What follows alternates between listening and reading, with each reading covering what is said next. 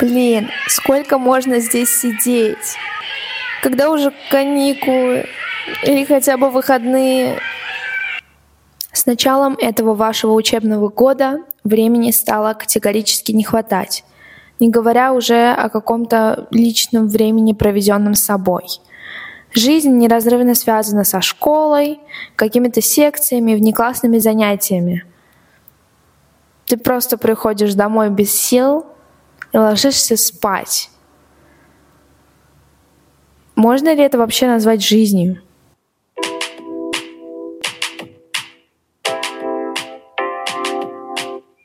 Всем привет! Меня зовут Маша, и с вами подкаст Teenage. Сегодня хотелось бы поговорить о каких-то насущных темах, о начале учебного года, осени и, в принципе, вот этом вот вхождении постепенным в рабочий режим после расслабленного и прекрасного времени года, как лето. Лично для меня первые пару недель, а то и первая четверть, в которой происходит период адаптации и приспособления к школе, являются не самым приятным временем. То ты в обморок упадешь, то заболеешь, то тебе вообще двойку за входную контрольную поставят. А ты три месяца не учился – Какая входная контрольная? Что такое математика вообще? Кроме того, ты приходишь домой каждый день уставшим, вымотанным, без сил, ложишься спать и сам не понимаешь, почему же так происходит. Из-за всех этих факторов школа может стать далеко не самым приятным местом. А ведь дома, дома такого нету. Дома ты сидишь себе на диванчике, кушаешь чипсики смотришь сериальчик. Все хорошо. Нет двоек, нет проблем. Для меня все-таки загадкой является то, почему, почему мы приходим домой без сил, куда девается вся энергия, кто же высасывает из нас силы. Давайте разбираться, потому что я думаю, эта тема очень и очень актуальна.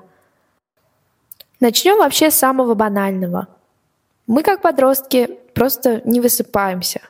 Потому что иногда все-таки хочется поделать то, что хочется. Посмотреть дораму, сериальчик, поболтать с друзьями, возможно, что-то приготовить. И так как времени у нас не так много, приходится брать его из своего режима и жертвовать сном. Второе — это, конечно же, перенагрузки в школе. Что уж говорить, мы проводим там 7-8 часов, что довольно много. А перемены не особо помогают, потому что кто-то на них делает домашку, кто-то списывает. Все равно не получается отдохнуть. К тому же очень большое количество детей и подростков посещают разные кружки, секции, ходят на спорт, что тоже занимает очень много времени – В общем и целом, тяжело. Но не замечали ли вы, что делая абсолютно такое же количество работы и тратя столько же времени на учебу в рамках дома, ты не устаешь настолько сильно, тебя не клонит в сон, ты не голодный. Так что же не так со школой? Она проклята? На самом деле нет, но за это я ручаться не могу. Здесь есть пару отличных факторов от обстановки дома, например, тот же уровень шума. Несмотря на то, что мы к нему привыкаем и не замечаем его, он все еще влияет на нашу нервную систему и работоспособность. Недаром же люди, которые работают на производстве, надевают беруши и наушники, а также эта работа считается вредной. В школе же мы проводим в районе 5-7 перемен в одном коридоре с огромным количеством людей, большая часть из которых маленькие и не очень дети, которые бегают по коридору, орут, играют во что-то, орут. И еще раз орут. Конечно, уровень шума не решающий фактор. Мы также очень сильно стрессуем на уроках, потому что мы не знаем, спросят нас или не спросят, будет ли контрольная, а если и будет, то вдруг мне попадется трудный вариант. Надо же еще как-то договориться там с моей соседкой по парте, чтобы мы друг другу помогли. Блин, надо что-то списать. Отпустят нас пораньше или нет? Опоздаю я на свою секцию или нет?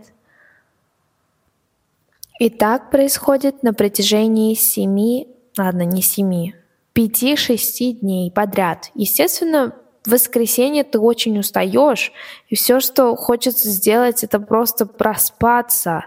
Но нет, ребята, нет, домашка. Вот эти вот горы по литературе, прочитая Онегина, Крылова, что угодно. Но тебе нужно это сделать, потому что no. Краткое содержание нам не подходит. Кроме того, перемены просто не хватает, чтобы переключиться между уроками. И после физкультуры, придя на математику, ты сидишь и ничего не понимаешь. Потому что как минимум первые 10 минут тебе хотя бы нужно понять, что «О май гад, математика!» Опять же, числа, мне нужно это сделать, а я только что играл в волейбол. Так происходит абсолютно со всем. Ты был на английском, а потом пришел на русский. И почему-то в тетрадке написано 28 сентября. Это испанский, сори. Ну, в общем, мы поняли суть. Наш мозг не успевает за быстротой переключения уроков в школе. Порой перестроиться реально трудно. Еще, мне кажется, все замечали то, что после столовки, после обеда ты сидишь на уроке и буквально засыпаешь не знаю, может, надо ввести там тихий час, поели, надо и поспать. Или просто не ставить какие-то важные уроки по типу там геометрии, физики сразу после столовки. Потому что, ну реально, люди так устроены, что покушали, надо поспать.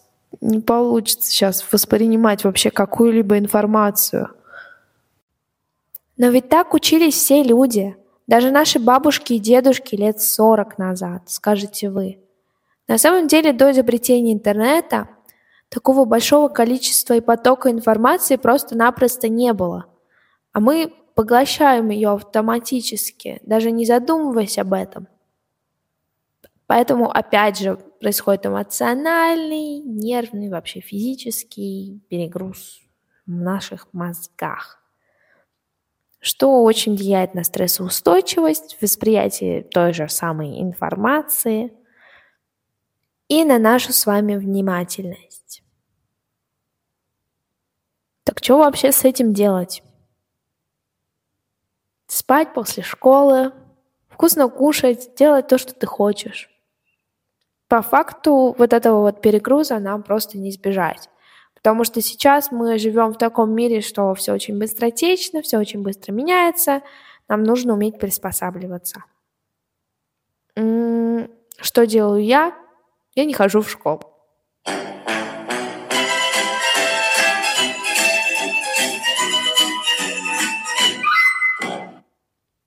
Если вы думаете, что я шучу, то я реально не хожу в школу.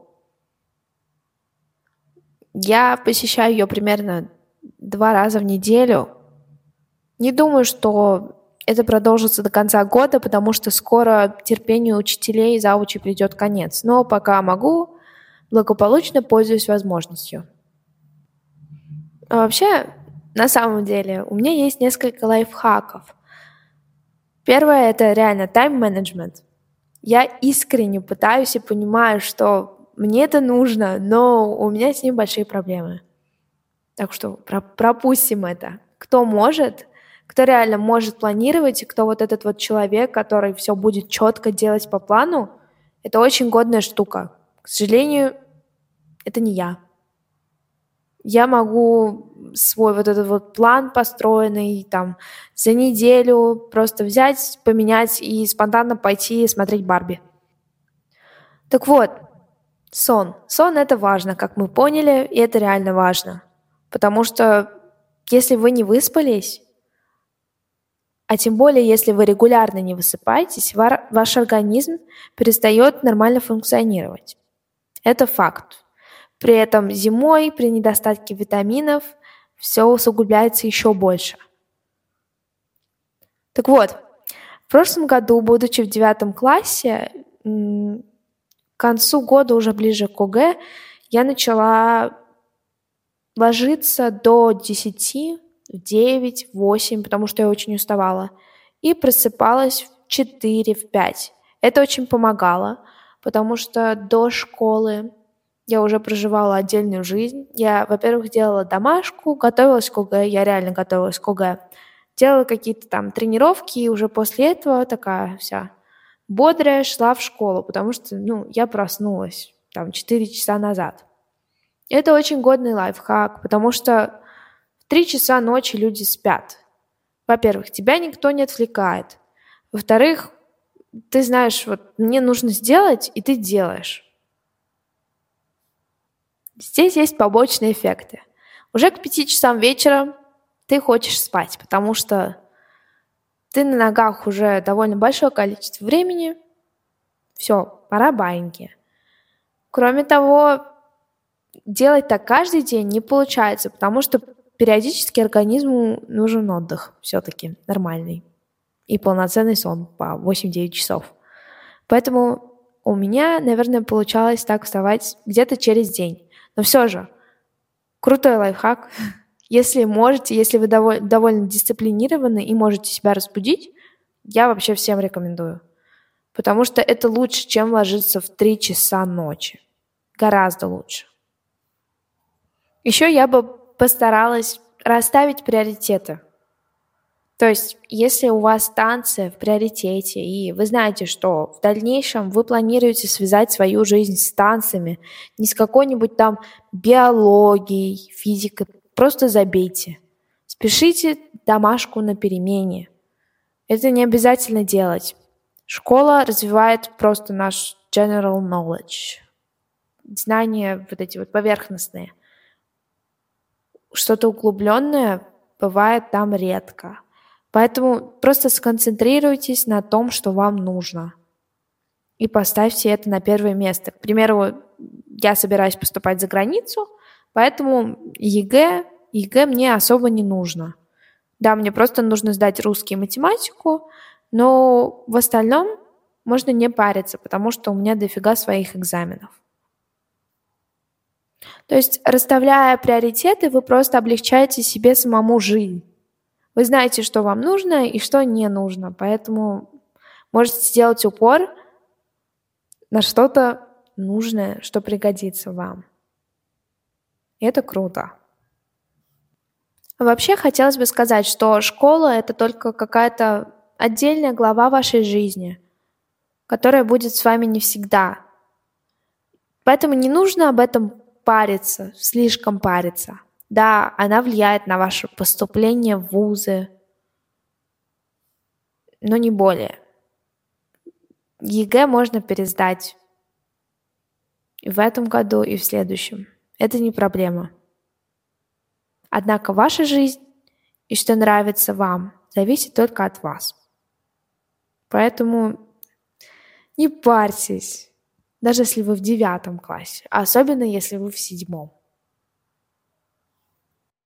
Желаю всем хорошей недели, хорошего дня, и чтобы у вас все потихонечку налаживалось. Уже приспособиться к вот этой вот учебе, к осени, и чтобы все пошло как по маслу. На этом мы с вами прощаемся, но ненадолго. Следующий выпуск ждет вас уже на следующей неделе. Как всегда, пятницу, субботу или воскресенье. А еще мне было бы очень приятно, если бы вы оставили свой комментарий или оценочку в Apple Music, поставили лайк в Яндекс Музыке и оценили наш подкаст в Spotify. С вами была я, Маша, и подкаст Teenage.